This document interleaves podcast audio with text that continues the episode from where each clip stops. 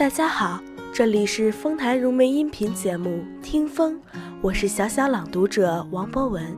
今天要和大家分享的是来自冰心先生的一篇文章《荷叶母亲》。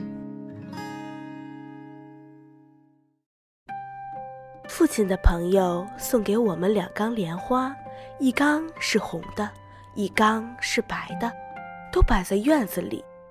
八年之久，我没有在院子里看莲花了，但故乡的园院里却有许多。不但有并蒂的，还有三蒂的、四蒂的，都是红莲。九年前的一个月夜，祖父和我在园里乘凉，笑着和我说：“我们园里最初开的三蒂莲的时候。”正好我们大家庭中添了你们三个姊妹，大家都欢喜，说是应了花瑞。半夜里听见繁杂的雨声，早起是浓阴的天，我觉得有些烦闷。从窗内往外看时，那一朵白莲已经谢了，白瓣小船般散飘在水面，梗上只留个小小的莲蓬。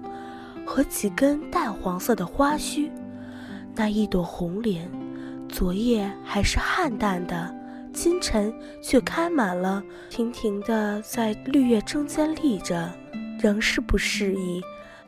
徘徊了一会子，窗外雷声错了，大雨接着就来，愈下愈大，那朵红莲被那繁密的雨点打得左右击斜。在无遮密的天空之下，我不敢下街去，也无法可想。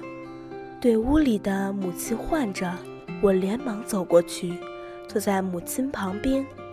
一回头，忽然看见红莲旁的一个大荷叶，慢慢亲侧来了，正覆盖在红莲上面。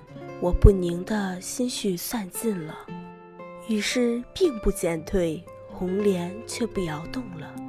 雨点不住地打着，只能在那勇敢慈怜的荷叶上面，取了些流转无力的水珠。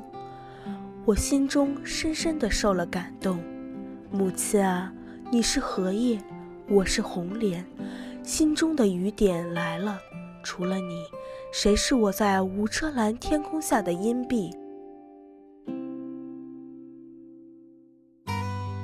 刚才您收听到的是丰台融媒音频节目《听风》，我是小小朗读者王博文，感谢您的聆听，我们下次再会。